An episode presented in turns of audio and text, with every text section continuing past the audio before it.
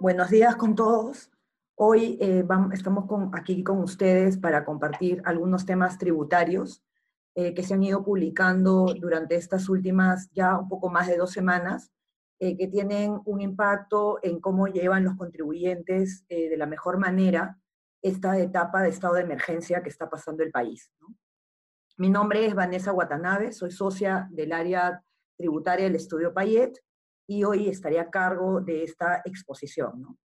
Eh, como bien lo, podrán ver en nuestra primera filmina, el, tema que, como les decía hace un momento, que vamos a tocar son las implicancias tributarias. Antes de empezar, lo que quisiera es eh, comentar con ustedes cómo se va a llevar esta, esta conferencia virtual para efectos de poder llevar un orden, ¿no?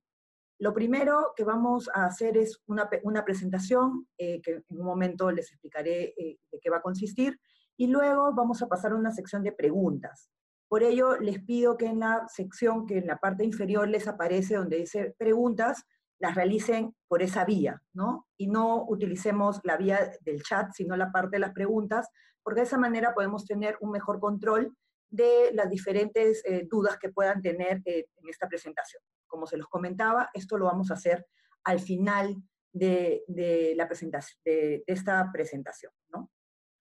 Ok, la primera, eh, como yo les comentaba, los temas que vamos a desarrollar eh, están relacionadas a las normas que se han ido publicando desde el 13 de marzo aproximadamente hasta la última que ha salido, que ha sido el día 31 de marzo, ¿no? El día de ayer, entre el lunes eh, perdón, entre el primero y hoy, no se han publicado normas tributarias. ¿no?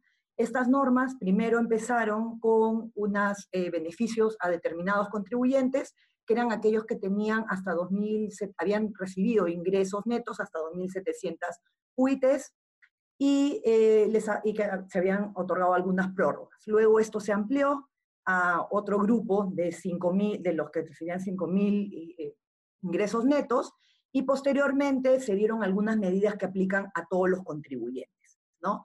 También eh, tenemos una ley autoritativa que ha beneficiado a los, que, va, busca eh, implementar algunas normas nuevas eh, que, que, va a beneficiar a todos los contribuyentes con la finalidad de darle liquidez. finalmente vamos a compartir algunos problemas que hemos venido detectando que se han presentado por esta situación de emergencia eh, y también eh, algunos temas que, no, que nos hemos percatado que van a poder causar unos problemas en el futuro y que no han sido incluidas en la ley autoritativa. Entonces, esto es básicamente los temas que vamos a compartir hoy. Empezamos con los primeros que les decía, los primeros beneficiados durante esta época del de, eh, estado de emergencia o las primeras normas que salieron fueron en beneficio de un primer grupo que eran aquellos que recibían habían recibido o habían generado ingresos netos en el año 2019 hasta 2.700 UITs. Esto era un monto de 9.660.000 soles. A ellos la primera medida que se les otorgó eh, fue prorrogar la declaración jurada anual del impuesto a la renta eh, y también se, le, se prorrogó las, eh, las, obligaciones del mes de febrero, las obligaciones mensuales del, del mes de febrero. En ambos casos se postergaron estas obligaciones para que se cumplan en el mes de junio. Sin embargo, aquí se hizo una salvedad en lo que respecta a las obligaciones del PLAME, que eran las obligaciones laborales, que a pesar que esas retenciones se habían realizado, se realizaron oportunamente con, los pagos de remuneraciones que se hicieron en el mes de febrero, estas también se postergaron su pago, que se deberían haber realizado en el mes de marzo, al mes de mayo. Pero solamente, nuevamente en esta en esta parte eh, eh, nos referimos únicamente a aquellos que, generaron ingresos netos hasta 2.700 UITs. Además de ello, también entre las declaraciones mensuales que también se postergaba el, eh, perdón, anual, otra declaración anual que también se le postergó el plazo, fue la declaración vinculada a operaciones con terceros, ¿no? Que su vencimiento también hubiera sido en el mes de marzo y se postergó para el mes de mayo. Asimismo, otro tipo de declaraciones informativas y comunicaciones relacionadas a la emisión de, a la emisión de comprobante de pago electrónico.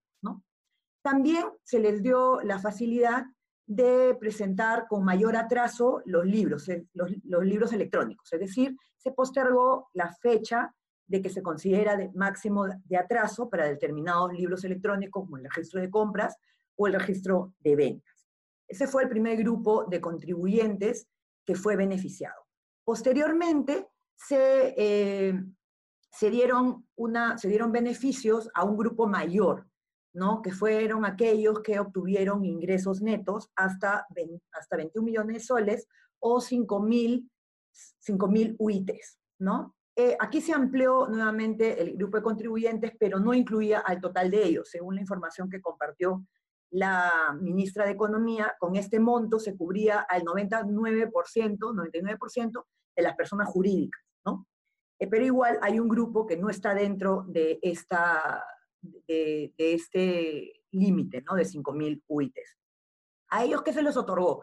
Se les otorgó también la postergación del vencimiento de sus declaraciones juradas anuales, también eh, se les dio hasta junio, se estableció los mismos plazos, que se les otorgó a, los que habían llegado hasta 2.700 UITs, 2.300 UITs, perdón, eh, y eh, eh, se les prorrogó también las obligaciones mensuales, pero ya no se pudo incluir la de febrero, porque cuando se dio esta norma ya habían vencido las obligaciones de febrero. Entonces, a este grupo se le otorgó la postergación de sus obligaciones de febrero y marzo. Em, ciertamente, como ya esta norma salió posterior a la del primer grupo que les comentaba hace un momento, eh, se, tuvieron que volver a eh, emitir nuevas normas en las cuales ya se, refería a todo el grupo en general, es decir, a todos aquellos que llegaban hasta un tope de 5.000 de UITs, ¿no?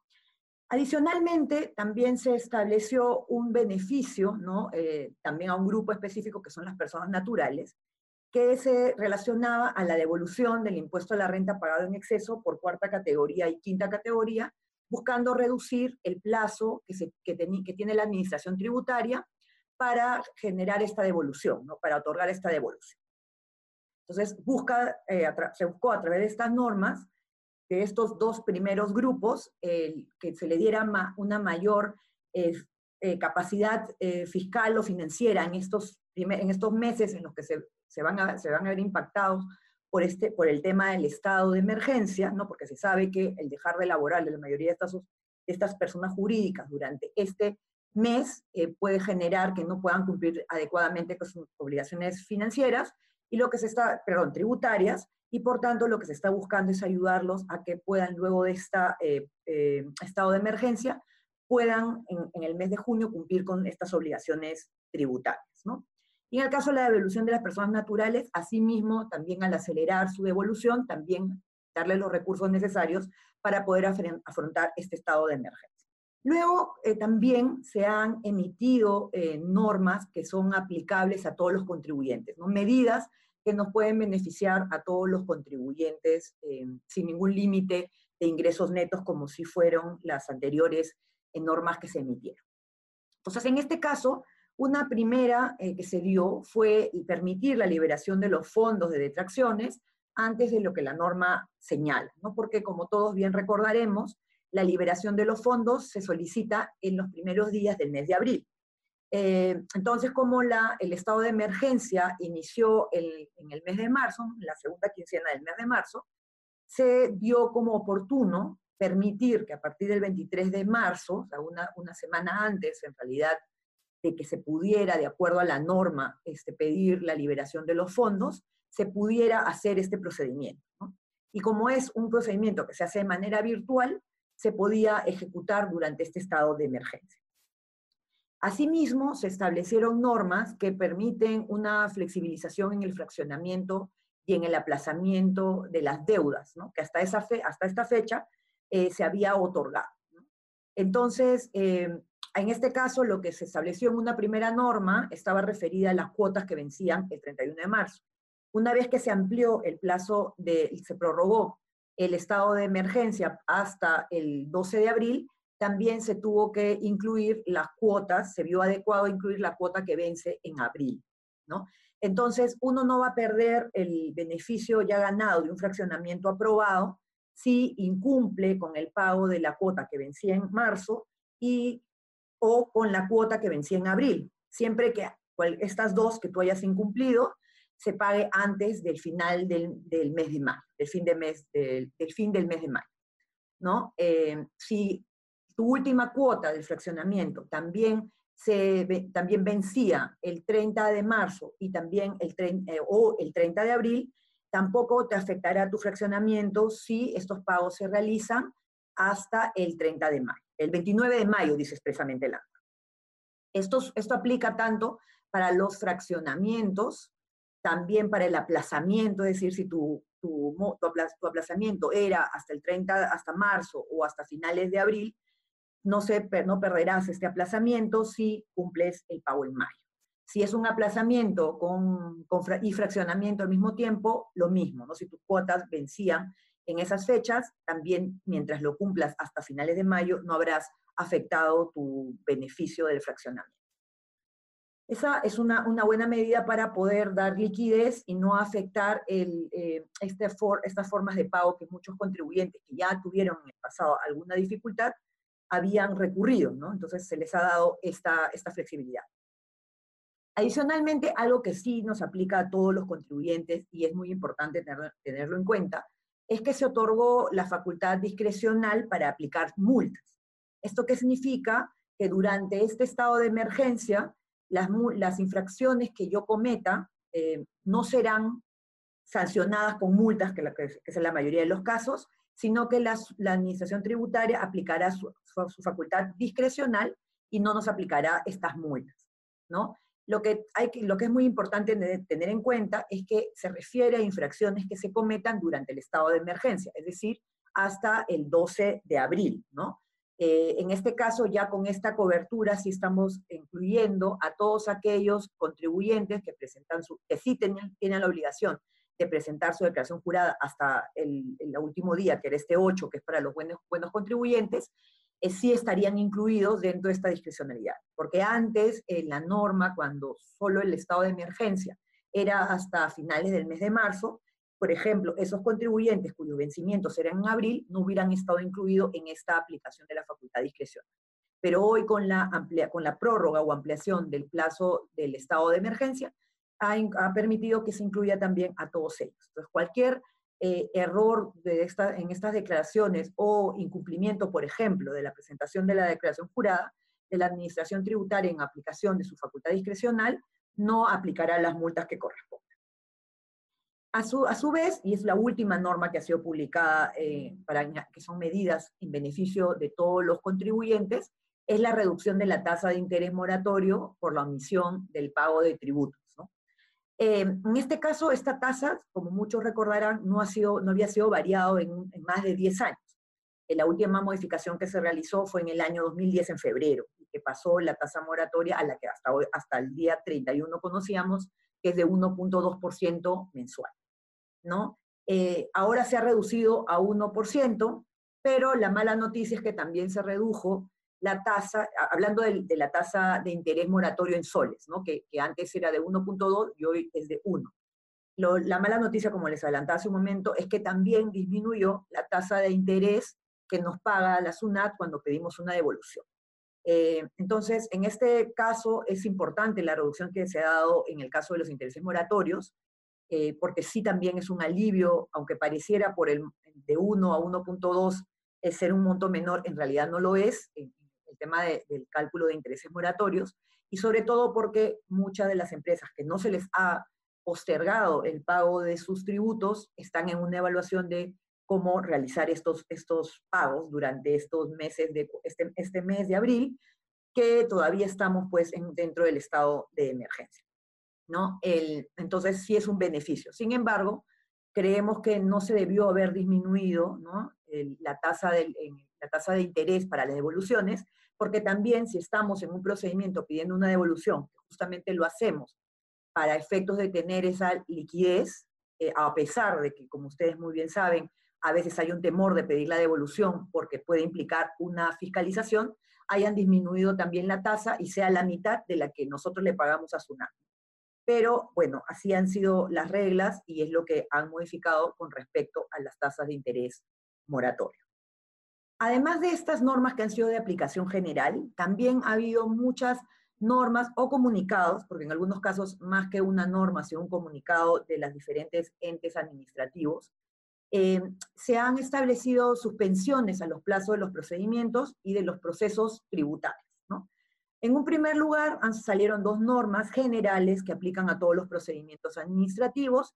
Salió también una, eh, que ahí en ese caso no siguen estas postergaciones el plazo del estado de emergencia, sino que han establecido plazos más largos, ¿no? que vencen a finales de abril o incluso algunos en mayo, ¿no? este cómputo del, plazo de algunos procedimientos administrativos en entes administrativos, es lo que tener, hay que tenerlo muy en cuenta.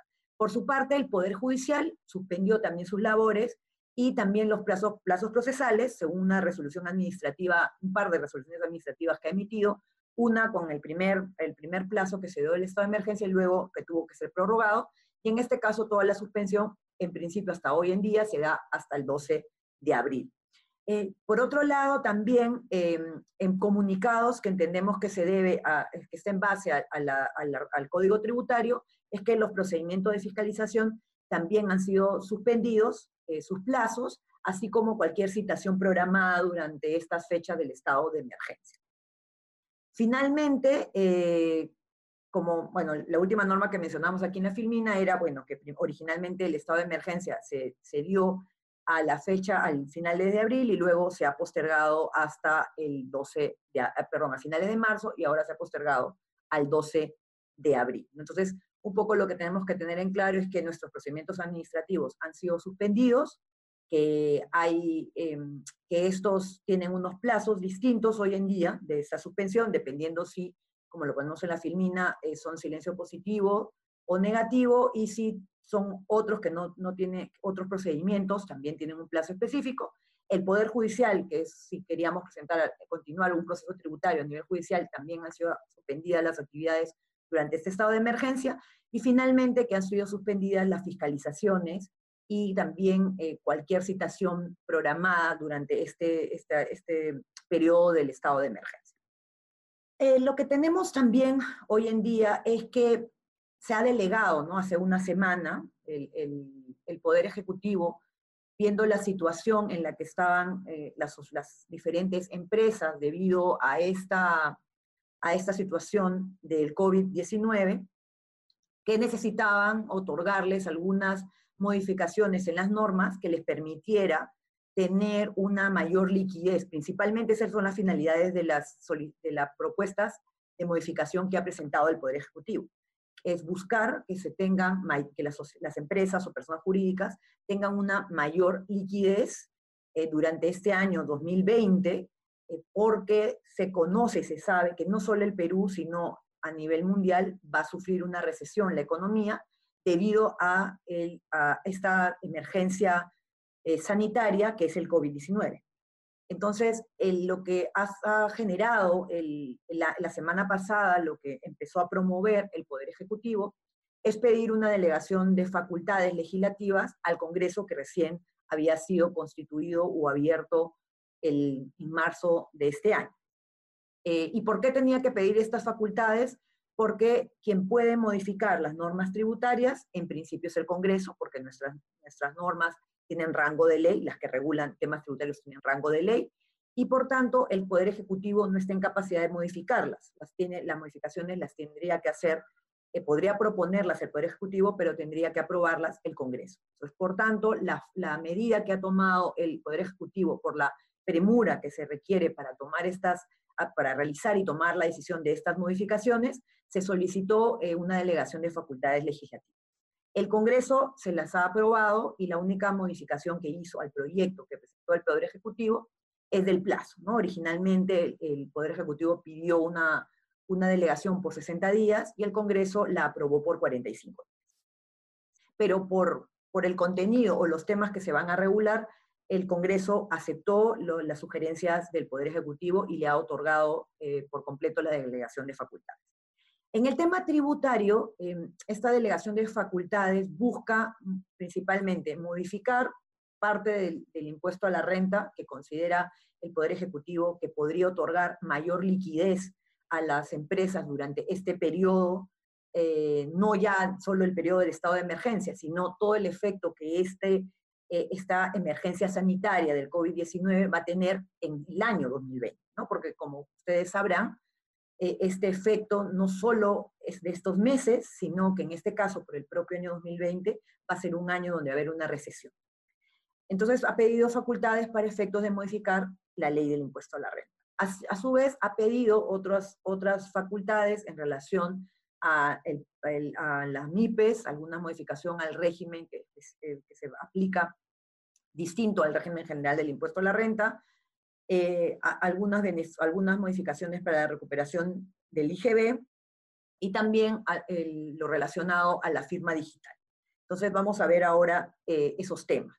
Respecto al impuesto a la renta, lo que, las propuestas que tiene el Poder Ejecutivo y que busca implementar, porque considera que va a generar la, la liquidez para los contribuyentes, son, la primera, la depreciación acelerada. ¿no? Considera que si puede otorgar tasas mayores a las que hoy están vigentes eh, a, a, diferentes cuentas del activo fijo, va a permitir cierta liquidez a las personas jurídicas. Normalmente, eh, este tema de depreciación acelerada ha sido utilizado ya en el pasado por, nuestro, por nuestra, nuestro Poder Ejecutivo o el Congreso en su momento, ¿no? para efectos de dar esta liquidez en situaciones de crisis. ¿no? Como ustedes recordarán, en, como el año 2014, inclusive un, periodo, un par de periodos anterior a ello, se otorgó una depreciación acelerada para el tema de los inmuebles, ¿no? Eh, y, pero en ese caso fue solamente a esa cuenta perdón, para las construcciones. En, solamente se otorgó una depresión acelerada para ese tipo de activo fijo. Hoy, de acuerdo a la redacción del proyecto de, esta ley autoritativa, ¿no? lo que se está pidiendo es no para el tema de la cuenta activo fijo referida a construcciones, sino está abierta a cuentas, a más cuentas del activo fijo. O sea, no es solamente a esto. Entonces, eh, esa es una manera que está viendo el gobierno para poder dar liquidez, otorgar liquidez a las personas jurídicas. Esto en verdad no afecta eh, a la recaudación, o sea, le afecta hoy, pero es un tema de diferimiento, ¿no? porque hoy puedo tomar esa depreciación mayor, pero en un futuro, es cuando no tenga ya esa depreciación porque ya la, la concluí, tendría que yo pagar más impuesto a la renta. Entonces, en realidad, no está perdiendo el Estado y por ello es una medida que no es la primera vez que tomaría para efectos de reactivar la economía o para otorgar liquidez. Un siguiente tema que es muy importante en estas fechas, eh, y no solo por este, esta emergencia, y no solo por el tema tributario, sino inclusive por el tema social, es que las donaciones, como ustedes bien saben, tienen un límite. Para efectos de que yo pueda deducir más, mi renta también tiene que ser eh, mayor, porque tiene un límite del 10%. ¿no? Entonces, y, además, en este año 2020, se, considera que muchas sociedades van a tener, en lugar de renta, van a tener pérdidas. Y al tener pérdidas, ninguna donación que realicen sería deducible, ¿no? porque no tendrían este límite, no podrían cumplir con este límite que la norma eh, establece. Entonces, en ese sentido, lo que se está buscando es que las empresas continúen haciendo donaciones durante este año, porque como todos prevemos va a ser un año duro para todos y se requieren las donaciones de muchas de las empresas, eh, y que al momento de evaluar si otorgarla o no, está también el, efecto, el impacto que puede tener en el impuesto a la renta. Entonces, lo que se está buscando es dar nuevas reglas en el caso de las donaciones para evitar que éstas disminuyan a lo largo de este año 2020 y que puedan ser deducibles a pesar de que la sociedad tenga pérdidas. Se van a establecer nuevas, nuevas reglas, se, van a, se va a flexibilizar, flexibilizar este régimen. También se está evaluando el tema de los, también, perdón, eh, no es que se esté evaluando, se ha incluido ya en estas facultades legislativas que el Poder Ejecutivo está proponiendo modificar la regulación sobre los pagos a cuenta. ¿En qué sentido modificar el, modificar el coeficiente? Es decir, permitir al contribuyente que, que, se, que reduzca el coeficiente más de lo que hoy la norma te permite, o suspender, si fuera también el caso, de acuerdo a las este, nuevas normas que se van a dictar. ¿no? Entonces, allí es lo que, lo que se está buscando, es reducir esta tasa de, esta, esta tasa, veo aquí que ha habido, creo, me parece, un error en la presentación, pero bueno, continuamos. En, el, en esta tasa de este coeficiente pagos a cuenta, lo que se busca es pues reducir estos adelantos del impuesto a la renta, porque también al reducirlos se otorga una mayor liquidez a, las, personas jurídicas. En el caso del arrastre de pérdidas, también como se proyecta que este año el, el monto de las pérdidas vaya a aumentar a lo que suelen ser, se ha considerado el Poder Ejecutivo que se requiere modificar las reglas actuales y permitir que esta, esta pérdida generada en el año 2020 no solo se pueda arrastrar por cuatro años, sino establecer reglas distintas. ¿no? Entonces, aquí eh, no, ha establecido más eh, en la exposición de motivos para efectos de saber exactamente cómo va a determinar ello, pero sí lo que ha solicitado y es lo que ha evaluado realizar el Poder Ejecutivo es modificar las reglas para el arrastre de pérdidas del año 2020. Entonces ahí vamos a tener nuevas reglas para ese, ese periodo en particular que, se conoce que las sociedades van a generar mayor pérdida que en otros periodos. Y no solo eso, sino que es pérdida que no estaba esperada. Por otro lado, como les adelanté, no solo se busca modificar el impuesto a la renta, sino que también se eh, plantea eh, prorrogar el, beneficio de la recuperación anticipada que aplicaba a las MIPES. En principio, este beneficio vencería en diciembre de este año y con esta eh, delegación de facultades lo que se busca es extender este plazo a, que sea mayor al, al de diciembre, ¿no? Es lo primero que se busca incluir en esta delegación de facultades, lo que se piensa hacer. Por otro lado, se está prorrogando a, a, SUNAT como el, eh, la entidad que puede certificar y verificar las firmas digitales, ¿no? Y, eh, y, esto, ¿por qué es importante? Porque esta delegación del SUNAT la, tenía únicamente hasta el mes de junio de este año. Entonces, lo que se busca es prorrogarla más, porque esto abarataba los costos del tema electrónico para efectos de una gran parte de los una parte de los contribuyentes que tenían hasta 300 UITs, este servicio lo hacía gratis la administración tributaria y por tanto eh, es importante que pueda seguir haciendo estas funciones hasta eh, un mayor plazo que junio de 2020, que es lo que originalmente esta ley incluye. En el caso del fraccionamiento y aplazamiento, en este caso eh, se está buscando no promover que en lugar de que haya un incumplimiento, evitar el incumplimiento, las empresas se acojan a este régimen especial, porque va a ser un régimen especial, eh, de, un de fraccionamiento y aplazamiento de deudas. Este régimen se espera pues que sea más beneficioso del que se tiene actualmente, ¿no? porque entendemos que para ello es que se ha pedido estas facultades legislativas, y por tanto esperemos pues que la tasa de acogimiento sea menor, eh, la, tasa, eh, perdón, la cuota de acogimiento o la tasa de interés que se toma para las cuotas, que sea una aprobación automática, tal vez que sean plazos más cortos, porque el, actual, em, el actual fraccionamiento tiene fechas específicas para que, en qué momento puede solicitarlo. ¿no? Este, este modificación se espera que sea eh, más beneficioso para los contribuyentes y también eh, que tenga condiciones más beneficiosas y también que sea de una aprobación más rápida. En cuanto a los regímenes del RUS, RER, el MIPES, estos como todos sabemos, porque es un tema que cada año creo se discute o cada gobierno eh, lo ha discutido, es si se deben mantener. Entonces, la sugerencia de las, instituciones extranjeras que analizan el tema económico y fiscal han recomendado varias veces al Perú que estos regímenes deben de quedarse sin efecto. No todos, pero varios de ellos. Debido a que en lugar de incentivar la formalización de los negocios, genera más informalidad, porque algunos casos ellos no tienen la obligación de llevar libros, de, libros o, presentar el sustento de sus gastos. Entonces eso promueve a que no pidan comprobante de pago y como no tienen, no emiten facturas en alguno de estos regímenes, no están obligados a, tampoco, o sea, no se, no se ven incentivados, mejor dicho, a emitir el correspondiente comprobante de pago. Entonces, eh, otro cambio que está incluido en estas facultades legislativas es modificar estos regímenes y eliminar algunos. ¿no?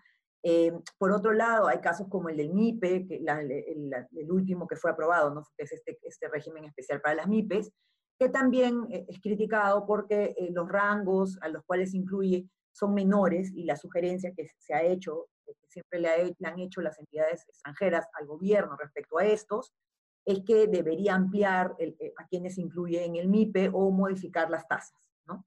Entonces, aquí también se espera que hayan modificaciones importantes. Algunos regímenes serán, em, serán derogados y ya no aplicarán más por, por principalmente, por el objetivo principal que es que ya dejan de, han dejado hace mucho tiempo de servir para formalizar eh, la economía o formalizar los, las empresas, y por tanto ya no es necesario mantenerlos, y por ello se está buscando derogarlos, y por otro lado hay que perfeccionar algunos.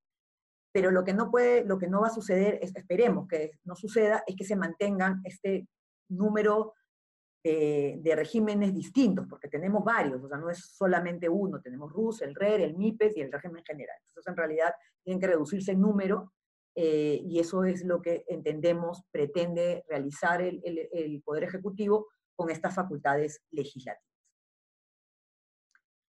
Entonces, hasta allí eh, hemos comentado ¿no?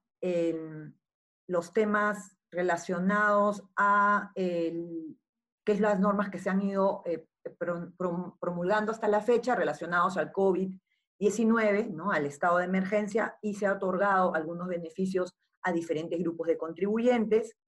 Asimismo, se ha, eh, se ha otorgado la, la, ley autoritativa al, al Poder Ejecutivo para que establezca determinadas modificaciones, tanto al impuesto a la renta como a otros temas que el Poder Ejecutivo considera necesarios.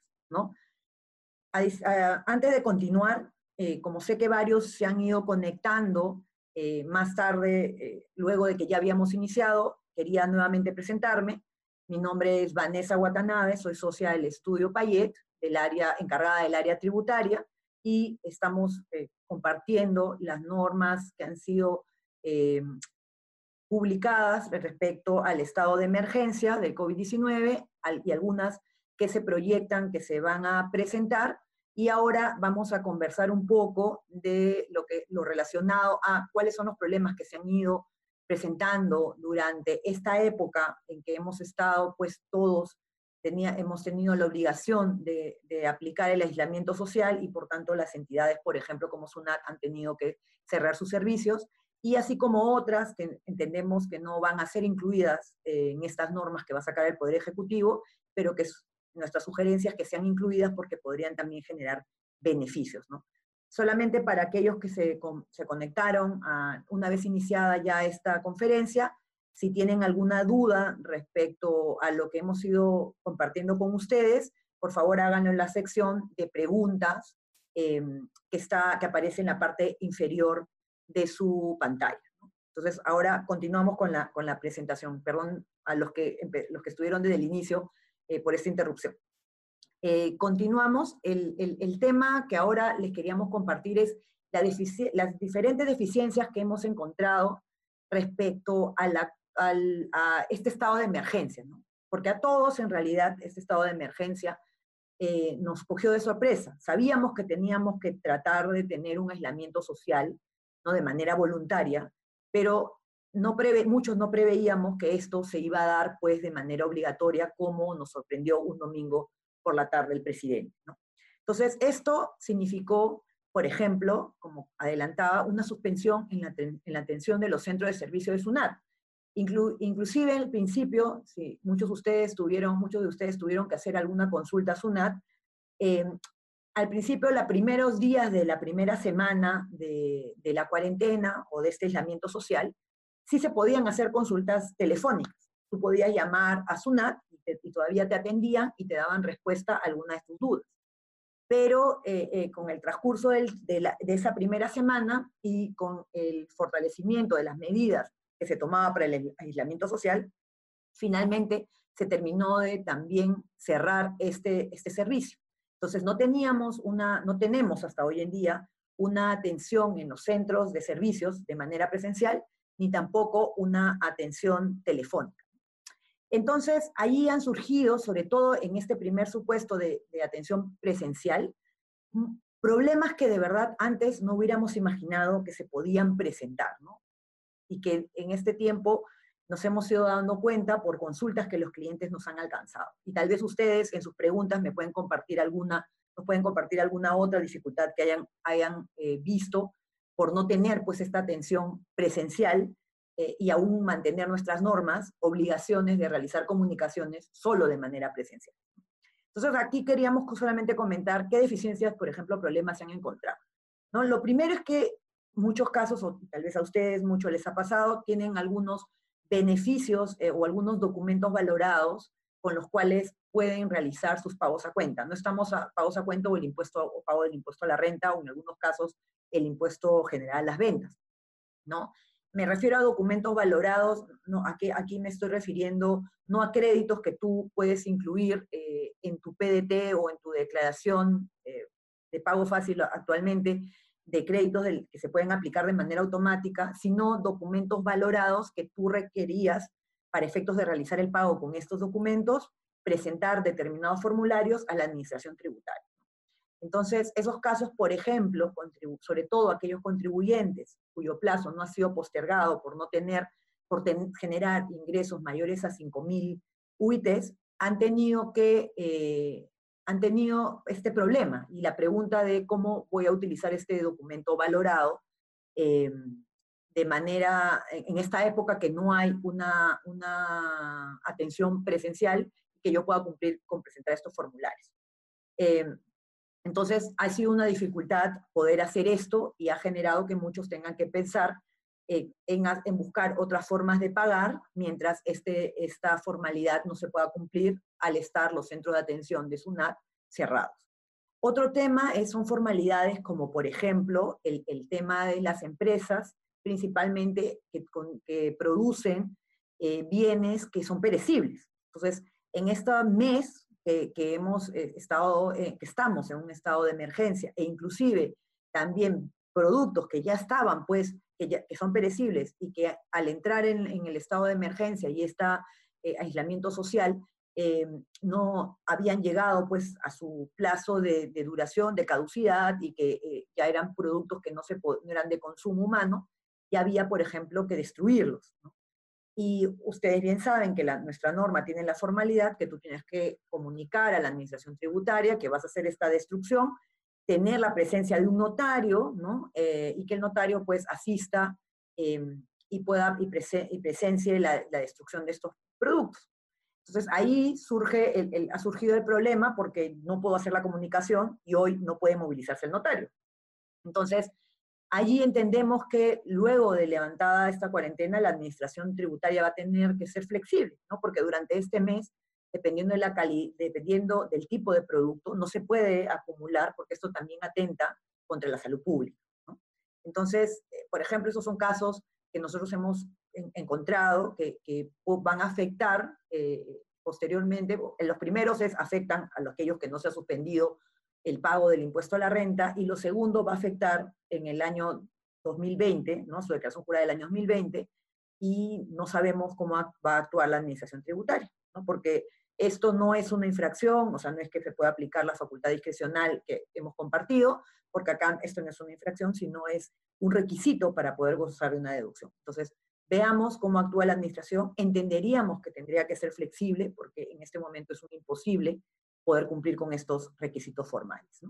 Y como les comentaba, no sé si ustedes han tenido casos semejantes que, causados por este cierre de, eh, los, centros de servicio de la zona. Eh, respecto a qué medidas eh, consideramos que se deberían haber incluido en esta ley autoritativa, ¿no? Eh, que todavía estamos a tiempo, bueno, durante este año se pueden solicitar algunas, alguna delegación adicional, porque estos temas que vamos a compartir no está, eh, eh, no está, no estamos en la capacidad de, o sea, no está ya dentro de esta ley autoritativa que se pueda, pueda regular respecto a eso.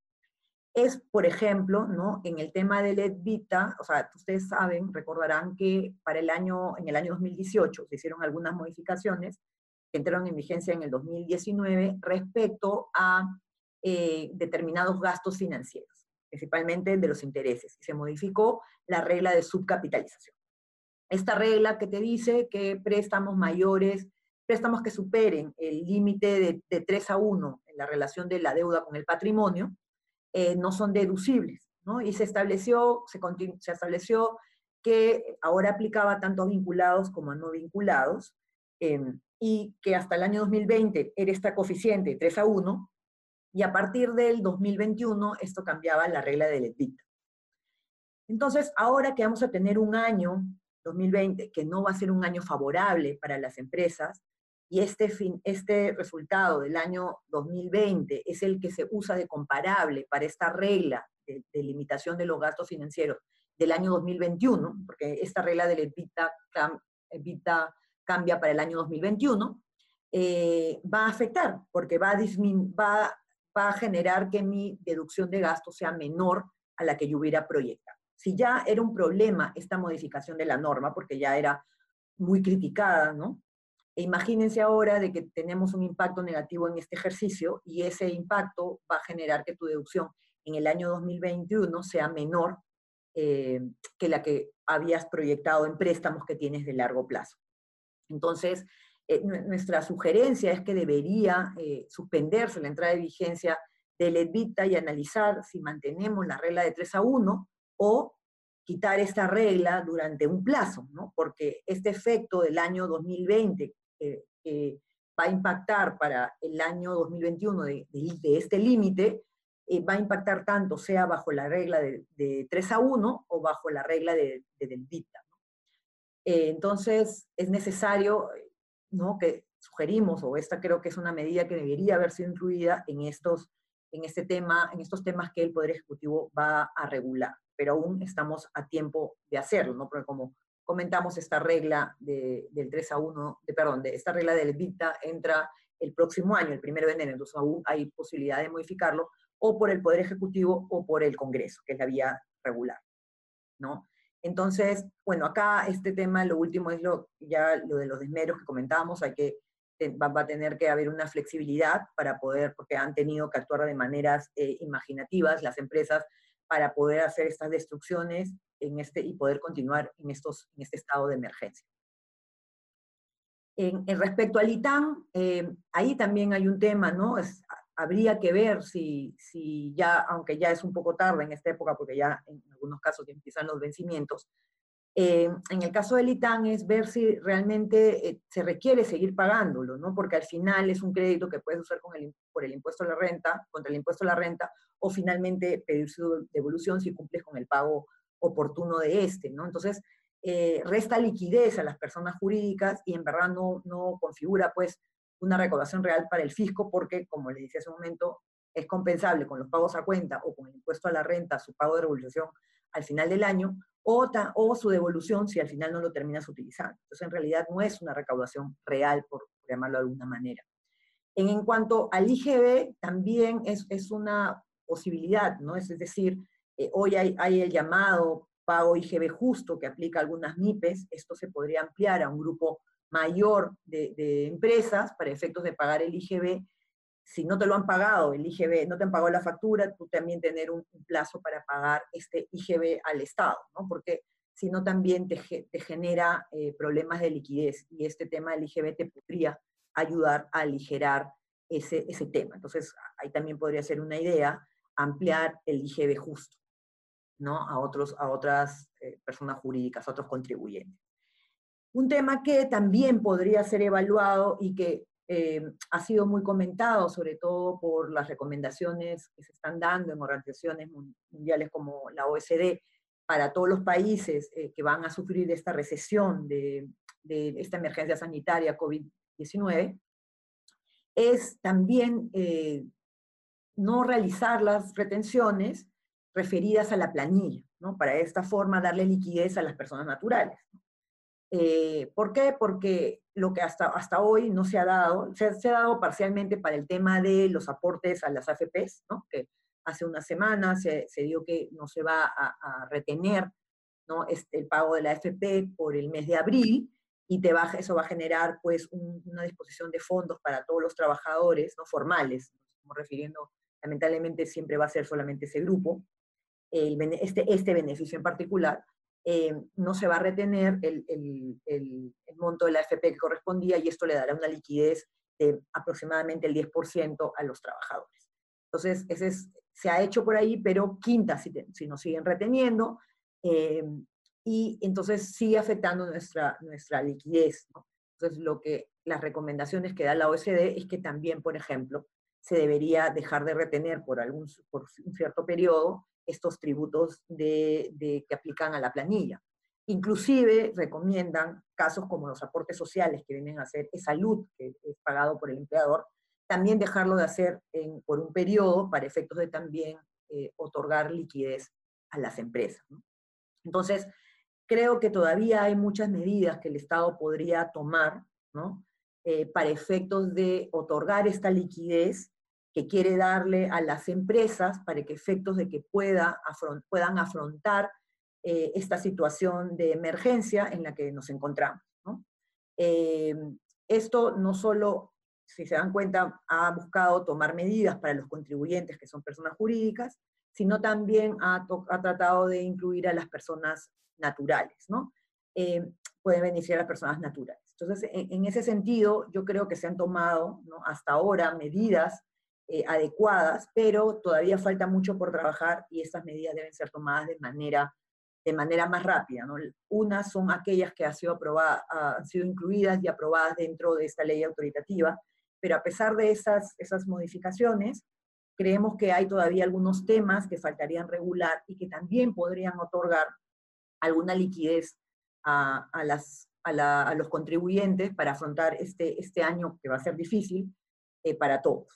Entonces, esto era un poco lo que nosotros queríamos compartir con ustedes y ahora sí, eh, eso es todo lo que queríamos em, compartir en este momento respecto a las medidas tributarias.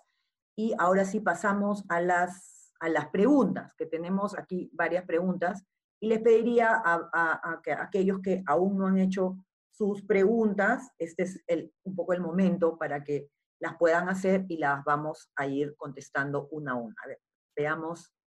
Eh, a ver, veamos, empecemos, empecemos con algunas preguntas.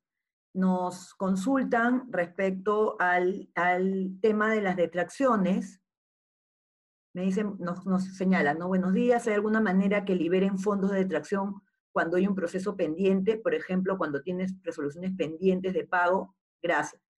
Bueno, en realidad las normas que, eh, la, norma, la norma que hasta la fecha se ha dado en referencia a, eh, a las detracciones, se ha otorgado obviamente cumpliendo los requisitos que siempre tenías que, haber cumplido las, condiciones que requería la liberación de los fondos, eh, y solamente se ha referido a la modificación, a la, perdón, a la, a la fecha en cuanto podía solicitar esa devolución, pero no ha modificado las condiciones que cada contribuyente debía cumplir para efectos de pedir esta solicitud de devolución. Y la razón es porque no tampoco puede el Estado afectarse ¿no? de su recaudación. Entonces, si, ya, se trata de, eh, de contribuyentes que han incumplido con sus, con sus pagos y por tanto están dentro de, no están cumpliendo eh, con las condiciones que establece la norma de detracciones, lamentablemente no se le va a liberar los fondos porque tiene una deuda con la administración tributaria. Entonces, eh, esas reglas no han cambiado. Entonces, si tienes una deuda con la administración, eh, una resolución pendiente o, cualquiera de las eh, que lleven a un incumplimiento de las condiciones que están en la norma, no, no vas a poder pedir la devolución. O sea, no, no es, eso no se beneficia, no, no, no vas a verte beneficiado de esta modificación de presentar con, anticipación eh, la solicitud de, liberación de los fondos. dudo que vaya a cambiar eso porque ello promovería ¿no?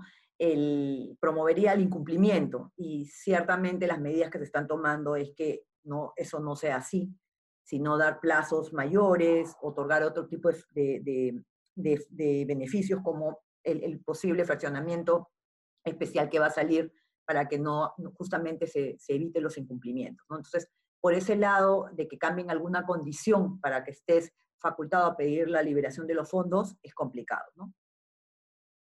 Ok, nos preguntan respecto al fondo de detracciones, eh, si era el procedimiento general o especial, ¿no? Eh, y porque ciertamente ha habido unas precisiones nuevas respecto al, tema de las detracciones. Entonces, aquí va a depender en, eso sí es la regla también, nuevamente la regla general. O sea, primero, la primera norma que salió de detracciones nos señal, estableció que, tú que, que en lugar de esperar hasta abril para pedir la liberación, podías pedir la liberación a partir del 23 de marzo.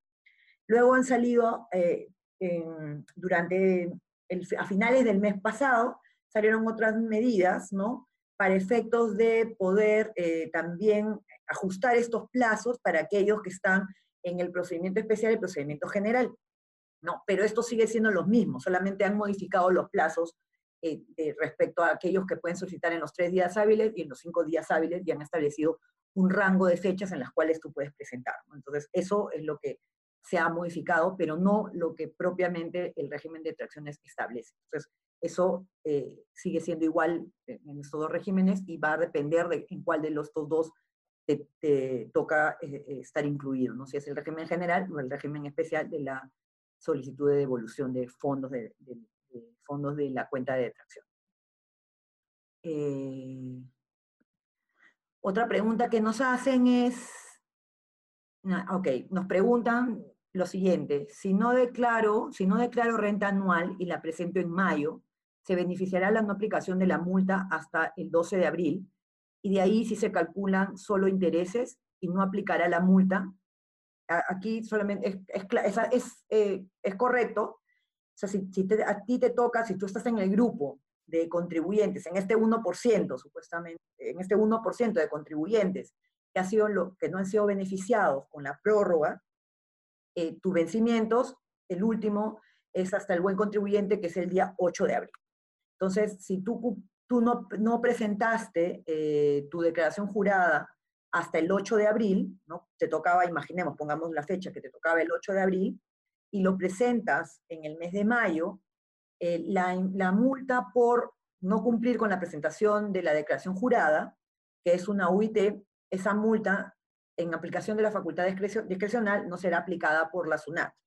Sin embargo, sí se calcularán los intereses moratorios desde, nuevamente, siguiendo mi ejemplo, que tocaba presentar la declaración jurada el 8 de abril, tendrás la obligación de calcular los intereses moratorios entre el 8 de abril al día hábil, que es el primer día hábil de mayo, que si no me equivoco es el día 4, tendrías que calcular desde el 8 de abril, siguiendo mi ejemplo, hasta los intereses del 4 de mayo, imaginemos que sea el día, eh, el primer día hábil de, mayo que tú decidas presentar tu declaración. Entonces vas a tener la obligación de calcular esos intereses moratorios y pagarlos a la fecha que presentes tu declaración en el mes de mayo. Entonces, eh, y ahí en ese momento pagarás con esos intereses moratorios.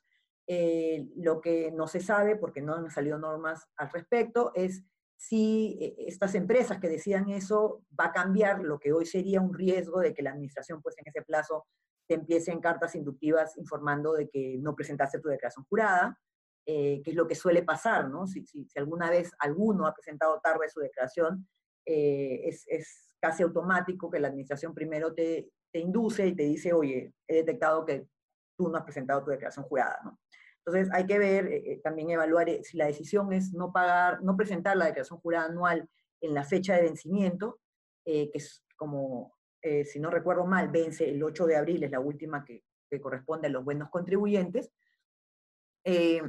Tú vas a, no vas a tener la multa, pero sí vas a tener los intereses moratorios hasta cuando presentes y lo que no se puede dejar de mencionar que también podrías tener algún riesgo de algún, eh, eh, algún eh, intento de la administración, pues a pesar de que tú no has presentado tu declaración jurada, de hacer algún cálculo presuntivo de tu renta, ¿no? o iniciar algún procedimiento para hacer ese cálculo presuntivo en la medida en que tú no has presentado tu declaración jurada anual pero a la, pregunta específica de no aplica la multa, no, no te aplicaría la multa porque tu vencimiento es anterior a esta fecha del 12 de abril, que es la fecha que se estableció para la facultad discrecional, pero sí se aplicarían los intereses moratorios. Entonces, eh, a ver, sigamos con las preguntas que nos han hecho aquí. Si presento mi DJ en abril y tengo saldo a favor, ¿cuándo puede iniciar a aplicar ese saldo a favor? Si, si, si estás en el caso de aquellas empresas que no se ha modificado su, fecha de presentación de la declaración jurada, siguen las reglas de siempre, ¿no? Entonces, eh, el, saldo a favor que tú presentas en abril lo, lo podrás utilizar para el periodo del mes de abril que vence en, tu declaración una vez presentada para el, eh, la misma regla que siempre ha sido, que es la de ese periodo, ¿no? las que tiene el vencimiento en ese periodo. Entonces, eh, ahí es cuando vas a poder aplicar tu saldo, siempre que tú estés en el grupo de los contribuyentes que no se le ha prorrogado su fecha. Eso, eso no ha cambiado, esa regulación no ha cambiado, la misma está en la ley del impuesto a la renta. Eh, nos preguntan por el IGB justo, ¿no? que tenía vencimiento el 15 de diciembre, también aplicaría el aplazamiento.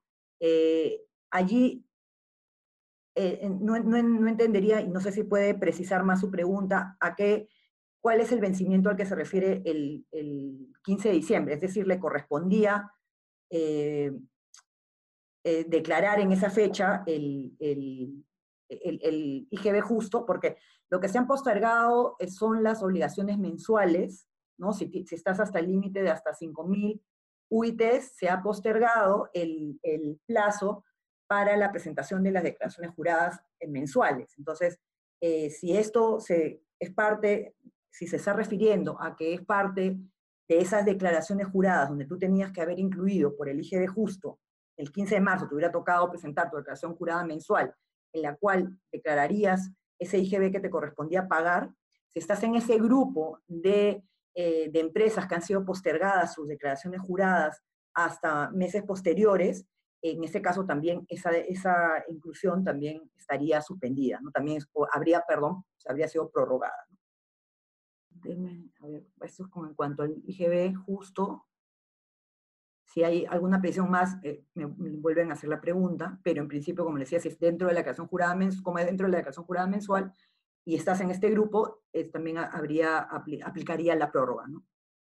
Respecto a la, a la, discrecionalidad de sanciones, nos preguntan si aplica todo tipo de infracción, ¿no? o solamente para el plazo del vencimiento. En realidad la norma dice para las sanciones, es decir, para cualquier infracción, perdón, es para cualquier infracción. Entonces, no ha establecido que sean determinadas infracciones eh, referidas a determinados artículos del Código Tributario. Entonces, en principio, sería cualquier, cualquier eh, infracción que sea cometida durante este rango, o sea, no es cualquiera, sino es la que, la que se entienda eh, cometida o detectada dentro del rango del, 16 de marzo al 12 de abril, que, fue, que es, la fecha del, la fecha de, este estado de, emergencia o aislamiento social obligatorio en el que estamos todos. Eh, entonces, esto ya lo damos por respondido. Respecto a la depredación acelerada, no ha establecido, como, como les comentaba, esa posible modificación que está proponiendo el Poder Ejecutivo, no ha señalado ningún detalle, es decir, no, no sabemos si específicamente se va a referir a activos que adquieras en este año 2020 o activos que se, se adquirieron antes y, modifica, y va a modificar la tasa. Eso no, no ha sido detallado en el, proyecto, en el proyecto de la ley autoritativa, en la exposición de motivo de este proyecto, y por tanto no podríamos saber. ¿no? E, en otros casos, como les comentábamos que esta ha sido una práctica en el pasado, para la eh, depreciación eh, acelerada de construcciones, eh, se, ha tenido. Que eh, se ha establecido construcciones que eran hasta, ese año, ¿no? sé por ejemplo, decía la norma, creo que me fue en el 2014 o 15, eran construcciones que se, que se concluían en ese periodo, se iniciaban o concluían en ese periodo, ¿no? en un determinado periodo. En este caso, como se está evaluando otras cuentas del activo fijo, ¿no? entenderíamos que debería ser más amplio y no solamente las adquiridas en el 2020. ¿no? Este, aunque eh, eh, si fueran a la del 2020, sería que la, intención del Poder Ejecutivo sería promover a que se siga adquiriendo nuevos equipos. Pero eso lamentablemente no ha sido precisado en el proyecto, en, en esta exposición de motivos de la ley autoritativa, entonces no, no podría comentarles más detalle a qué tipo de activos en específico se va a referir, solamente que se, está, se va a otorgar un beneficio en la depreciación acelerada y que va a ser a varias cuentas del activo fijo, no, no como en otras oportunidades ha estado establecida únicamente el tema de construcción. Ok. Esta ya está. Eh, en cuanto al ITAM, como le estaba diciendo, eh, el comentario que les alcanzaba del ITAM era que nuestra sugerencia sería eh, que sea, que sea no, no, sé si derogado siempre sería lo mejor, creo que ha sido uno de los, de los impuestos que, que ha sido más criticado en el tiempo, ¿no?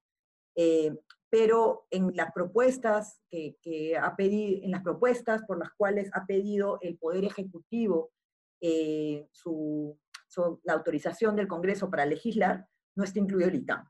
Entonces, en principio, el ITAM no, en corto plazo no, se, no, no sería derogado, pero en nuestra opinión debería ser evaluado, ¿no? Eh, porque al, al, final significa un desembolso, pero que también sirve como crédito. Y en muchas sociedades que ya tienen otros créditos, tener un pago ah, que genera un crédito adicional no le quita liquidez. Entonces, eh, por eso era nuestra sugerencia, pero no está dentro de la ley autoritativa y por tanto, en principio, no debería ser, no, no, va a ser modificado eh, en estas fechas o próximamente. Eh, ¿Será afectada la etapa de prescripción? ¿La pérdida arrastrable sería más allá de los cuatro años? Sí, esa es, esa es una, una duda eh, que se tiene, pero se entendería que sí, que podría en este plazo, estos dos, este mes, no debería contar para eh, el tema de la prescripción. Eh, pero no está así de expreso en las normas, no sería una interpretación de, estas normas, y no, no es que alguna norma en específico diga que está afectando también la prescripción este mes que vamos a estar en, en aislamiento social obligatorio o el estado de emergencia. Eh, el tema, bueno, en este tema nos ponen también sobre la pérdida arrastrada, sería más allá de los cuatro años, como les comentaba, lo que, se va a lo que dice el, la exposición de motivos eh, es que respecto a la pérdida, lo que se va a modificar es en referencia a la pérdida generada en el año 2020. O sea, a esta pérdida en específico se le va a, se le va a establecer reglas especiales para que puedan ser utilizadas en, en un plazo mayor a cuatro años. Pero no señala que se vaya a cambiar el régimen para las pérdidas que vienen de años anteriores. Eh, algunos recordarán, tal vez en la audiencia hay eh, personas que eh, recuerdan las normas cuando fue modificado el régimen de arrastre de pérdidas allá por el año 2012 o, inclusive antes, me parece, cuatro o cinco, me parece, se establecieron reglas especiales para las pérdidas que se habían acumulado a esas fechas. Y se les dio una vida, por llamarlo de alguna manera, distinta a las que empezaban a, a aplicarse cuando cambió este régimen a estos dos sistemas, que si no recuerdo mal fue allá por el 2004, 2005. Entonces, eh, sí ha habido eh, casos en los cuales se han establecido reglas especiales para determinados, determinado grupo de pérdidas, ¿no? Pero eh, lo que sí dudamos es que este uso a un mayor plazo de cuatro años se aplique a todas las pérdidas, porque de acuerdo a la exposición de motivos de esta ley autoritativa señala que sería más allá, que sería solo referida a la pérdida que se va a generar en el año 2020.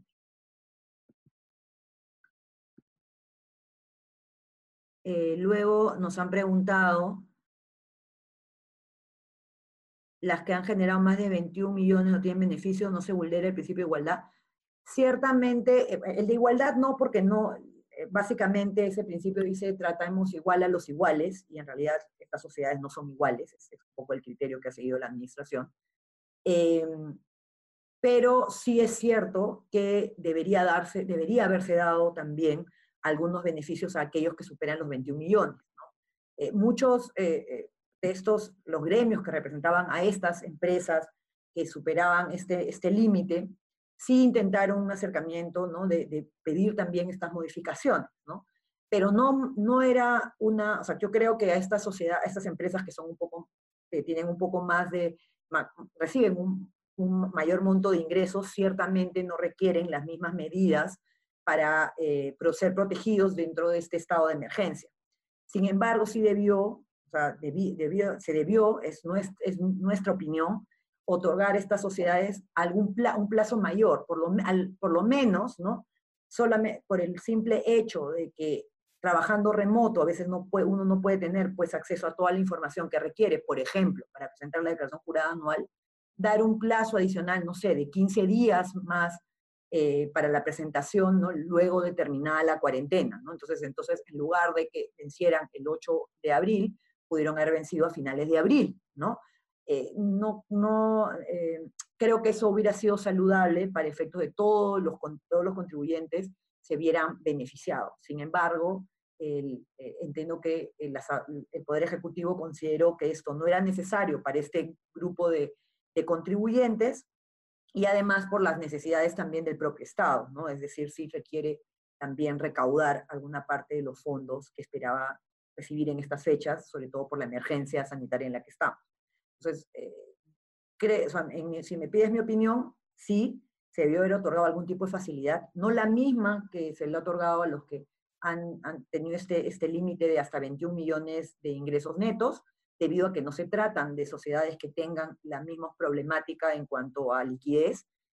Eh, sin embargo, sí se debió haber otorgado algún beneficio en cuanto a los plazos de sus obligaciones mensuales y, de la obligación de la declaración jurada principalmente, ¿no? anual, el impuesto a la renta. Pero lamentablemente en las evaluaciones pues, que ha hecho el, Poder Ejecutivo, eh, ha, optado por no, no tomar esas medidas. En el tema del el si, el Poder Ejecutivo va a poder tomar medidas, en, en principio no, porque no está en su solicitud de la ley autoritativa. O no, lo no han señalado que vayan a hacer alguna modificación respecto a eso, ¿no? Pero eh, habría que ver, dependiendo de qué eh, modificación del IGB se pretenda hacer, si, si podrían incluirse dentro de esta eh, ley autoritativa. Pero en, en, las, en, las, propuestas que han presentado no está una modificación al IGB.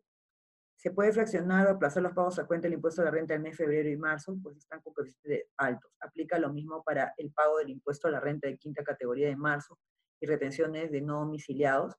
Eh, a ver, en el caso de los, de los aplazamientos, en, el caso, en estos casos entiendo que se está refiriendo eh, a sociedades que no, han sido, que no han sido beneficiadas por las prórrogas que se han otorgado eh, hasta las 21, hasta las 21, 21 eh, millones de soles, perdón, ¿no? las 5.000 UITs.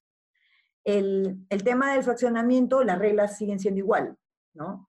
mi sugerencia es que como se está pensando trae, establecer un nuevo régimen de flexibilización, sería evaluar, dependiendo de los plazos de vencimiento que tengan estas estos diferentes eh, obligaciones, ¿no? que, pretende eh, fraccionar, eh, esperar este régimen, ¿no? porque va a ser más flexible que el régimen que actualmente está vigente. ¿no? en tasas, de, en principio, se buscaría que sea con mayores, mejores tasas, con, con, menores cuotas de acogimiento, etcétera, ¿no? Entonces, esa sería mi, mi sugerencia, ¿no? Pero si lo quiere hacer actualmente, eh, tiene que revisar que cumpla con todos los requisitos que hoy eh, se tienen. ¿no? Por ejemplo, si es la deuda de la declaración jurada anual del impuesto a la renta, esta, esta, esta deuda puede ser fraccionada, pero su solicitud tiene que eh, presentarse recién en mayo.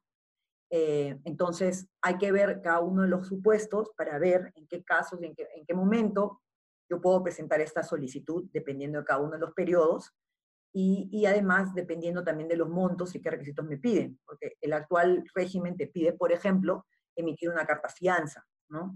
Eh, esta carta fianza se tiene que inclusive presentar en la fecha en que se da 10 días después de la presentada la fecha de solicitud. Entonces hay varios requisitos que habría que evaluar si hoy con este régimen, el que está vigente, se pueden cumplir, cumplo con las condiciones y puedo cumplirlos además estando todavía dentro de un estado de emergencia o esperar a que salga este régimen de fraccionamiento que está dentro de las propuestas del Poder Ejecutivo y eh, el cual, de acuerdo a lo que se expone en, esta ley autoritativa, busca dar mayor flexibilidad para estos pagos.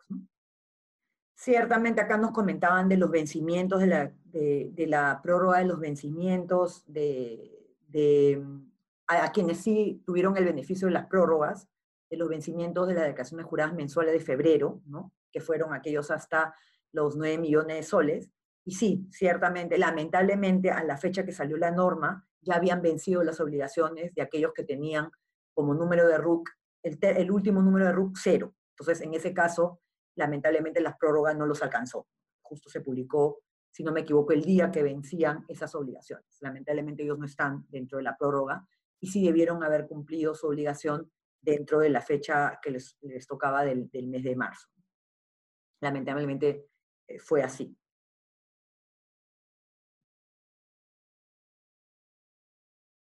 Así es, sí, no. Eh, la pregunta refería a lo mismo, sí. Lamentablemente no incluyó a las del RUC con dígito final cero.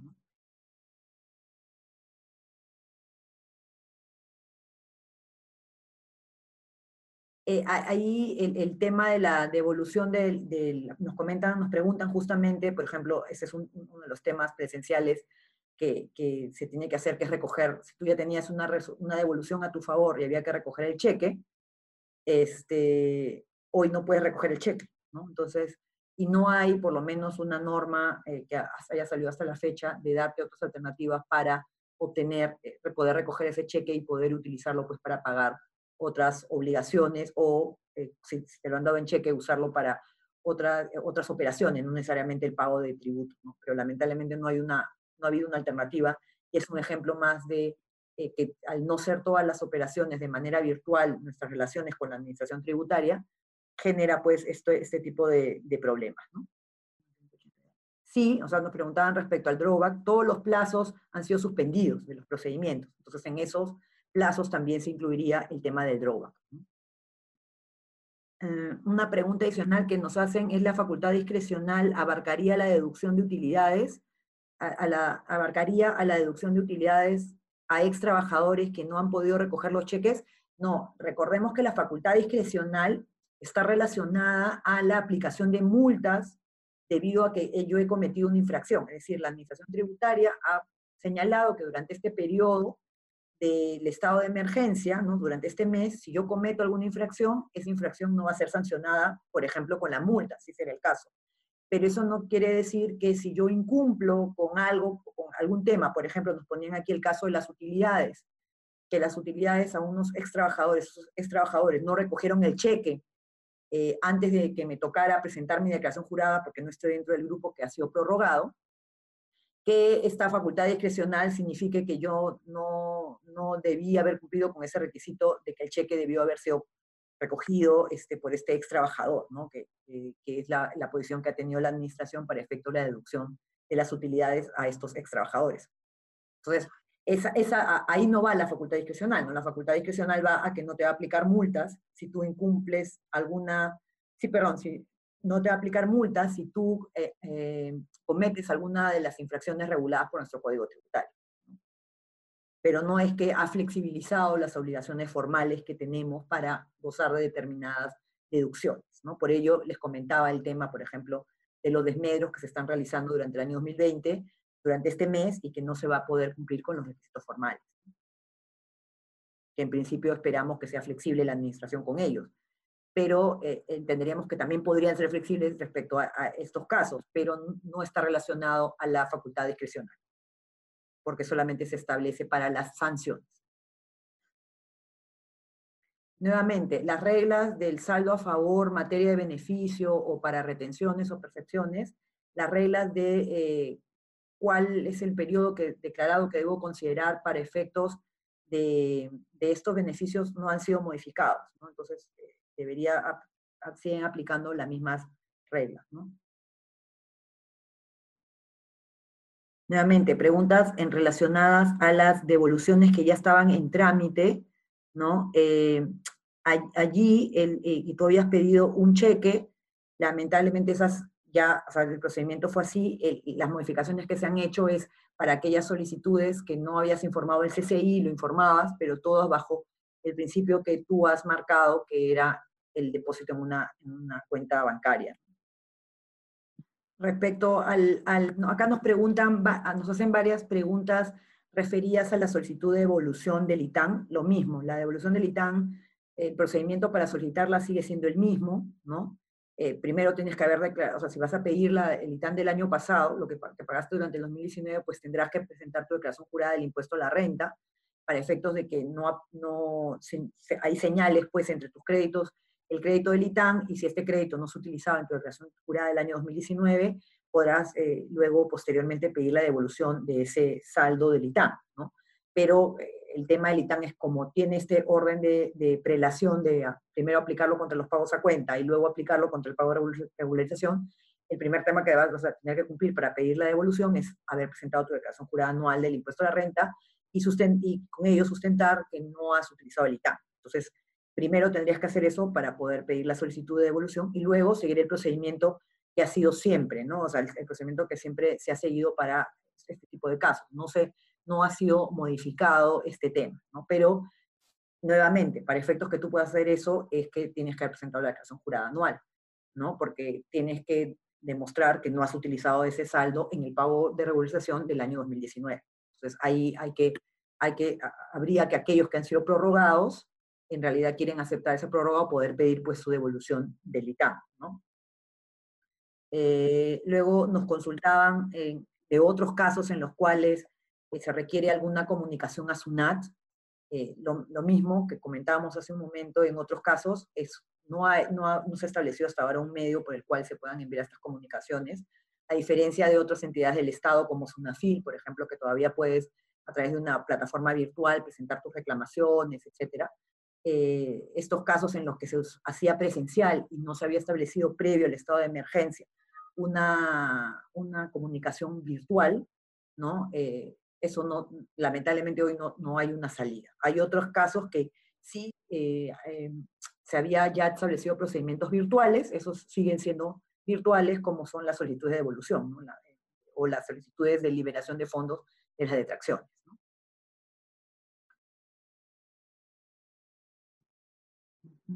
Respecto al pago de las detracciones, la oportunidad de cuándo debes hacer el depósito de las detracciones, eso no ha sido modificado, solamente eh, eh, el tema de cuándo te podían liberar las detracciones, porque eso también nos están preguntando aquí y eso no ha variado.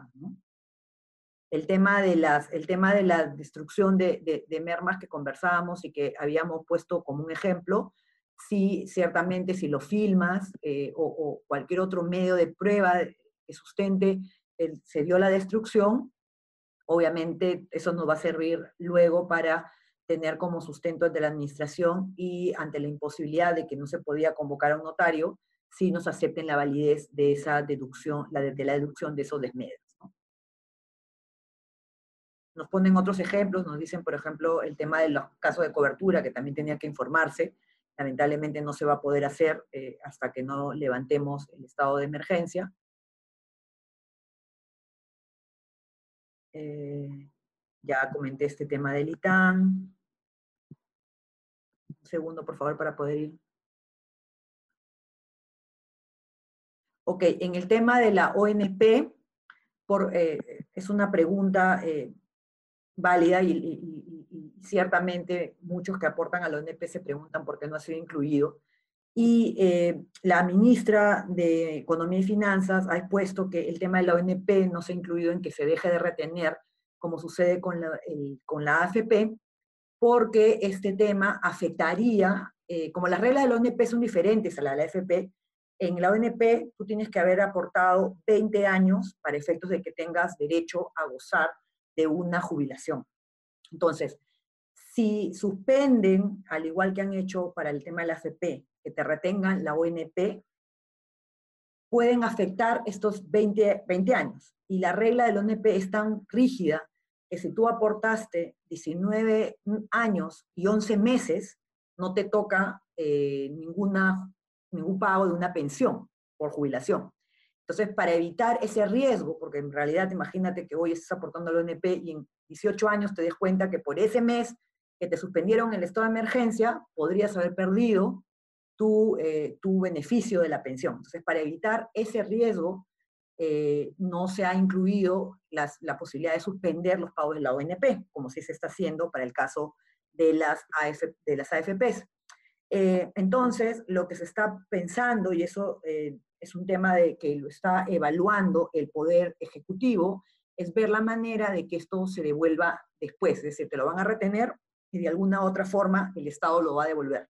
Es decir, no, no, no, no, las personas que están en la ONP no piensen que no van a tener también una, una forma, el Estado no, buscar, no, está, no está buscando una forma de poderles también dar esta liquidez eh, por el mes de abril, como se le ha dado a, las personas que están en la AFP. Lo está buscando, pero tienen que ser reglas distintas porque eh, la regulación de la ONP es diferente. Entonces, tengamos un poco de paciencia que lo que la, ministra ha comentado es que sí se va a dar y que, y que están buscando la mejor manera para efectos de que no les afecte, no afecte en futuro la pensión que reciban por este tema de los plazos. ¿no? Alguien nos preguntaba el tema del ONP. Sí, sí lo están evaluando y lo van a hacer, eh, en principio lo que nos comentan, lo van a hacer próximamente. En caso de las vacaciones mensuales para los PRICOS de periodos marzo en abril, habrá prórroga, ya que el ingreso es mayor al, a, las 21, a los 21 millones. Hasta la fecha no se ha publicado ninguna prórroga. Sí se puede hacer, ¿no? porque eso se hace por resolución de superintendencia, no requiere una, una autorización al, al, Poder Ejecutivo. Sin embargo, hasta la fecha no se ve que sea esa la intención para aquellos que superen las 21 millones de soles de ingresos, ¿no? Pero todavía se puede hacer, ¿no? Los vencimientos de marzo todavía no, no, no corren, ¿no? Todavía son en, el, en, este mes de abril y los de abril todavía son en mayo, entonces podría haberlo, pero hasta la fecha no ha salido ninguna norma al respecto. Eh, en caso de la creación mensuales para los PRICOS, eso ya lo acabamos, los intereses moratorios antes del estado de emergencia son pagados, por, si pago hoy aplica el 1%. Es, en los, los intereses moratorios, esta norma aplica a partir del primero de, el primero de abril. Entonces, los intereses hasta el 31 de marzo se calculan con la tasa anterior y a partir del primero de, de abril se aplican con la nueva tasa. Eso es como siempre ha funcionado. Eh, y aquellos que, que, ya tienen tiempo ejerciendo, cuando esta norma cambió hace 10 años, porque hace unos 12 o 13 era 1.5, luego cambió a 1.2 mensual y se, tiene que hacer estos cálculos por periodos. Es decir, eh, a, partir del 1 de abril va a aplicar esta tasa. Esta tasa lo que está buscando está, más referida a los incumplimientos que se van a realizar a partir de estas fechas, ¿no? Eh, no, es beneficiar a aquellos del pasado, eh, esa pareciera que no es la intención y no ha sido como normalmente ha pasado el cálculo de los intereses moratorios cuando ha habido estos cambios de tasas. Estamos hablando obviamente de deudas generadas anteriores al primero de abril, ¿no? Ese es un poco el, tema. ¿no? Los PRICOS no tienen eh, prórrogas de las dedicaciones juradas mensuales hasta la fecha.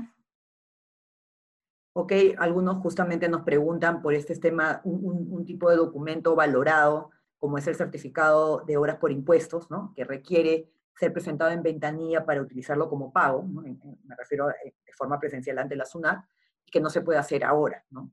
Eh, me pregunta si puede dejar sin pagar su declaración jurada y una vez que se abra el, el centro de atención, que sería el día 13, ah, bueno, aún estamos todavía en espera de cuál va a ser el protocolo de nuestras actividades luego del, del inicio, ¿no? De, eh, a partir del 13 de abril, pero imaginemos que si abren los centros de servicio, entonces lo que me comenta, estamos en una DJ, que no, un caso de una declaración jurada que no ha sido prorrogada y que eh, tiene que, eh, tienes el beneficio de tener un certificado, por ejemplo, de, de, obras por impuestos, pero no puedes hacer el uso de este cumpliendo con los requisitos que es presentar un formulario ante la administración tributaria.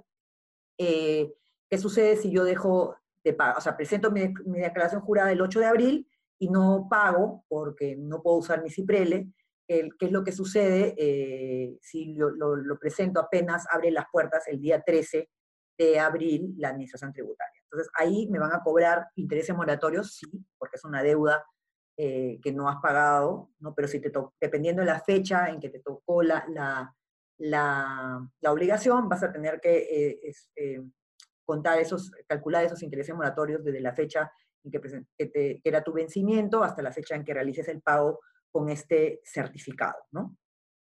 Pero no, por ese lado eh, no te vas a liberar los intereses moratorios porque eso no, no lo ha establecido la norma. Sí, es, sí debería haberse incluido, esa también es, es nuestra opinión, en la medida en que si te han dado la facultad discrecional en no aplicar la multa, también debería haberse permitido un periodo para no aplicar los intereses moratorios a su vez, ¿no? Pero no ha sucedido así. Con la DJ del ITAN dependerá dentro de cuáles, dentro de qué, eh, si está dentro de las, de las, de las eh, obligaciones mensuales prorrogadas o de las que no han sido prorrogadas, ¿no? Si estás en los que no te, no, te ha tocado prórroga, vas a, pagar, vas a presentarlo en las fechas que ya se tenían establecidas. Si estás dentro de la prórroga, en las fechas que se, que se aplican esas, eh, que, que, se han prorrogado esas declaraciones juradas mensuales. En, lo importante ahí, lo señala la expresamente la misma administración tributaria, es que en el caso del ITAM, tienes que recordar que si utilizas ese tema de la prórroga, tampoco vas a poder utilizar el crédito contra tus pagos a cuenta. Entonces, también va a haber, hay una afectación, es lo que sugiere la propia administración tributaria evaluar. Nos hacen varias consultas respecto a las detracciones.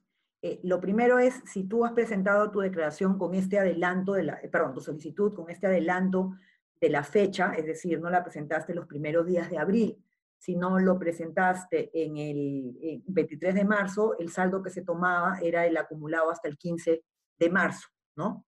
Ese monto es el que se te va a devolver independientemente que luego del 15 de marzo haya recibido eh, otros saldos, eh, otros pagos de, eh, a tu cuenta de detracciones, ¿no? Es, este, hasta ese saldo el que te ha permitido, te va a devolver la administración si obviamente tú has, luego de esa solicitud has pedido, has empezado a aplicar esos créditos, obviamente no se te va a devolver más de lo que en tu cuenta de, de detracciones haya.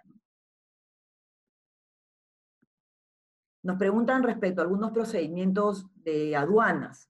En el mismo sentido, aduanas tampoco está funcionando, solamente está atendiendo los casos de emergencia, las, las operaciones aduaneras de importación que sean requeridas para el tema de los medicamentos entonces para los medicamentos o pruebas o cualquier necesidad por el estado de emergencia. Entonces, y solamente estaba funcionando con un grupo limitado de personal relacionado a esto. Entonces, en ese caso es, complicado que la administración tributaria pues vaya a, atender cualquier otra obliga, otra, otros procedimientos aduaneros como exportaciones, etcétera, ¿no? Voy a contestar un, par de preguntas más para, no, para eh, como de acuerdo a lo prometido, terminar eh, la, conferencia. Vamos a ver qué otras preguntas tenemos que pueden servir para todos. Es correcto, como se ha reducido la, tasa de interés moratorio eh, de, al 1%, también se reduce la tasa de los nuevos fraccionamientos que se acojan, ¿no? Porque la norma del fraccionamiento te dice que tu tasa de interés de las cuotas es el 80% de la tasa de interés moratorio. ¿no? nuevamente nos preguntan sobre el tema de discrecionalidad, si, tus obligaciones mensuales vencen dentro del régimen, de, dentro del periodo que estamos en, el estado de emergencia, eh, estas, no, no, estas van a ser incluidas, o sea, es decir, no, vas no se te van a aplicar las sanciones. Si tus vencimientos hasta el 12 entre el 16 de marzo y el 12 de abril. ¿no? Si tus obligaciones vencen luego de ese periodo e incumples con el pago de, los montos retenidos o incumples con la presentación de la declaración jurada, no estás cubierto por la, eh, por, la facultad discrecional de la aplicación de multas. Es lo que hay que tener en cuenta. En el caso de las prórrogas, las prórrogas de las declaraciones juradas mensuales que se han hecho son de los meses de febrero, febrero marzo y abril, eh, dependiendo de los montos de los, de los ingresos netos, son, son eh, los que han, han, eh, recibido un beneficio y la prórroga de, de, estos periodos, ¿no? Este, pero no, no es para todos. Las prórrogas han sido por el mes de febrero, solamente aquellos que tenían hasta 9.660.000 soles de ingresos netos y eh, se ha modificado, cuando salió la norma para los de hasta 5.000, se ha modificado, se ha prorrogado también los meses de marzo y de, abril. Eh, si, ya se te aprobó un fraccionamiento, ¿no? Es, eh, la, lo que la norma establecido no es que se te hayan prorrogado los pagos de tus cuotas, sino lo que sucede es que si tenías un vencimiento de alguna cuota el 30 de, marzo o el, a finales de abril, estas las puedes dejar de, las puedes, si no las pagas por algún tema de liquidez y las pagas hasta el 30 de mayo, eh, no vas a perder el fraccionamiento, porque si revisamos la norma del fraccionamiento, esta te señala que tú pierdes el fraccionamiento si dejas de pagar dos cuotas consecutivas o si no pagas la cuota final, ¿no? Eso son supuestos. La norma lo que es es si vencía 30 de marzo o el 30 de abril, tienes hasta el 30 de mayo para regularizarlo y no afectar ese tema, ¿no? otra pregunta sobre el fraccionamiento. Lo que, como le decía, uno de los supuestos para pérdida del fraccionamiento son dejar de pagar dos cuotas consecutivas. Entonces, si yo dejo de pagar marzo y abril, en principio habría perdido el fraccionamiento, pero te señalan que no, mientras las pagues hasta mayo. Entonces, no, no suman estas dos cuotas acumulativas para efectos de cumplir con esta condición de la pérdida del fraccionamiento. Eh, ya la facultad discrecional no es la facultad de los fiscalizadores, si revisamos la norma, es la facultad, debería ser entendida como la facultad de la administración tributaria, y por tanto los fiscalizadores tendrían que verse obligados a aplicarla. No, no ha salido ninguna norma especial en, estas, en este estado de emergencia para las empresas constructoras. Pero ninguna para ese, ese rubro en particular, ¿no? En el tema de las retenciones y percepciones no ha cambiado, no ha habido una norma específica que cambie los plazos o las formalidades, ¿no? Esas siguen regulándose igual que antes del estado de emergencia. Esta pregunta ya es, la hemos contestado. La de las personas naturales sí se ha modificado el plazo de la declaración jurada. Sí, las personas naturales no, tenían, no generaban rentas distintas a tercera categoría y no superaban estos montos de 2.300 UITs, ¿no? Eh, entonces, estas, estas UIT de 2.300 y luego de 5.000. Eh, entonces, sí están incluidas las personas naturales. Estas, estas prórrogas no han sido aplicadas solamente a personas jurídicas. Eso es una precisión importante. Solamente hay que notar que, no está, eh, que, han recibido rentas distintas a la tercera categoría y que no hayan superado estos montos de ingresos. Variables, no Sí, como decía, no, no se ha modificado la norma de tracciones en cuanto al plazo de los depósitos. Ciertamente, si se hubieran suspendido el, depósito de las detracciones, era mucho más fácil, daba más liquidez a las empresas. Sí, también es un, un, tema que debería modificarse, ¿no? El tema de las detracciones ya nos acompaña hace varios años. Tal vez sería momento de evaluar si estamos en, la misma situación en la cual se fue aprobado esto eh, para efectos de eh, de, eh, para efectos de eh, darle más liquidez a las sociedades. Eh, voy a, voy a comentar un par de preguntas más y, y ahí lamentablemente tendremos que terminar la sesión.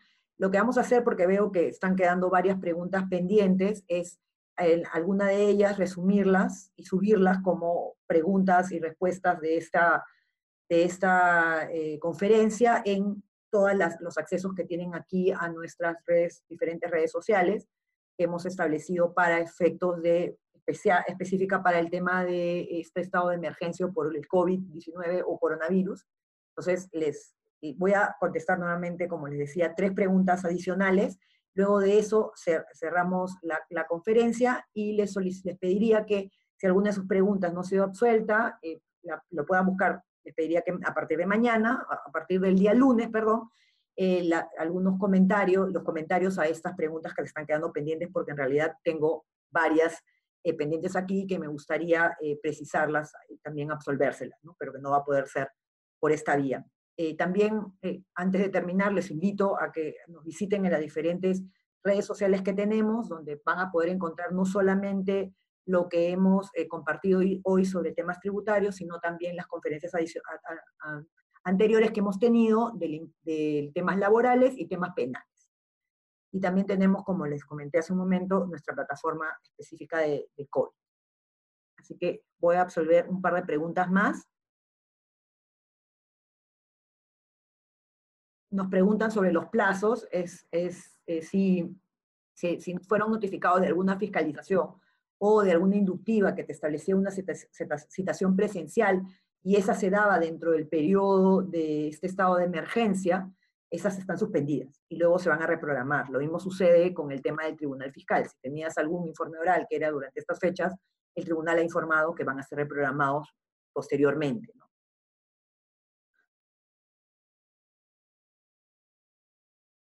Nos comentan que parece que algunos contribuyentes están recibiendo correos donde la SUNAT le indica que no ha presentado su declaración jurada.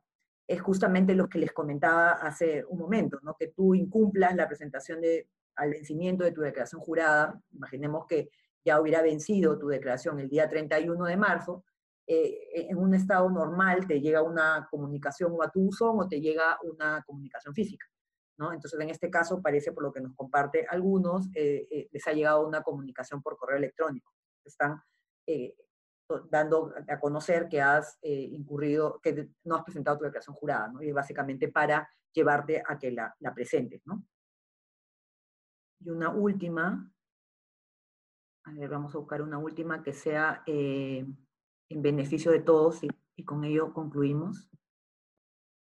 Ah, aquí había una eh, eh, estaba por contestar y que sería la última, nos comentan, eh, si yo tengo pérdida, o sea, primero estoy en un supuesto en que no he sido prorrogada la presentación de mi declaración jurada y no, y tengo pérdida y no la presento dentro de mi plazo, o sea, es decir, vencía el 31 de marzo, pongamos como ejemplo, y no la presento, sino hasta después del estado de emergencia, no tengo multas, Sí hay una multa que es por no presentar la declaración jurada, que es una UIT, y ahí no, no, no es, es, independiente esta multa de que si tengo utilidades o eh, renta o pérdida por declarar. ¿no? El, tema de la que tengo pérdida o tengo renta es cuando yo he presentado mi declaración jurada, pero tengo alguna, alguna información falsa o algún dato eh, que omití, ¿no? por, y ahí te aplicaría la infracción del 178.1, que ciertamente hace unos, unos años se cambió y ya no aplica cuando tienes un error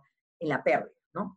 Eh, en el, pero sí, si en tu caso es que no la vas a presentar, tienes esta infracción, que la, la, la multa es de una UIT. Entonces sí la tendrías. Bueno, eh, eh, les agradezco mucho su participación en esta conferencia virtual. Eh, como les decía, las, otras preguntas que están quedando pendientes aquí, eh, se las vamos a responder eh, a través de nuestras plataformas, ¿no? Van a poder encontrar ahí cualquier, la respuesta que les podemos alcanzar a las dudas que nos han hecho llegar a través de, este aplicativo. Entonces, no se preocupen que vamos a compartírselo y vamos a este, darle respuesta para, en, en aquellas que podamos, darle algún comentario y ustedes lo puedan revisar. Finalmente, eh, les pido que si tienen alguna duda o quieren tener algún conocimiento más de todas las normas, eh, los invito a, de todas las normas que se han emitido por estado de emergencia, los invito a entrar en nuestro portal informativo. Aquí en, la pantalla pueden ver toda la información a través de la cual la pueden encontrar, donde van a hallar no solo las normas que hasta la fecha han sido publicadas, sino también, por ejemplo, por el tema laboral y por el tema penal, eh, los webinars que se han llevado a cabo, también las preguntas y respuestas respecto a, esas conferencias, así como las normas en, eh, todas las ramas del derecho que pueden haberse emitido normas, ¿no? que hay en el tema regulatorio, tributario, laboral y penal. Entonces, los invito a que entren a nuestras redes y puedan, eh, puedan acceder a toda esta información que estamos compartiendo con ustedes. Asimismo, los invitamos a cualquier otro evento virtual que van a ver mientras dure este, este estado de emergencia, porque como veíamos hace un momento, se esperan muchas normas tributarias y una vez que estas salgan también las comentaremos a través de esta vía compartiremos con ustedes eh, si, si, han sido beneficiosos o no esos cambios pues, que, se están pensando hacer. Muchas gracias por su participación en esta conferencia virtual. Gracias, hasta luego.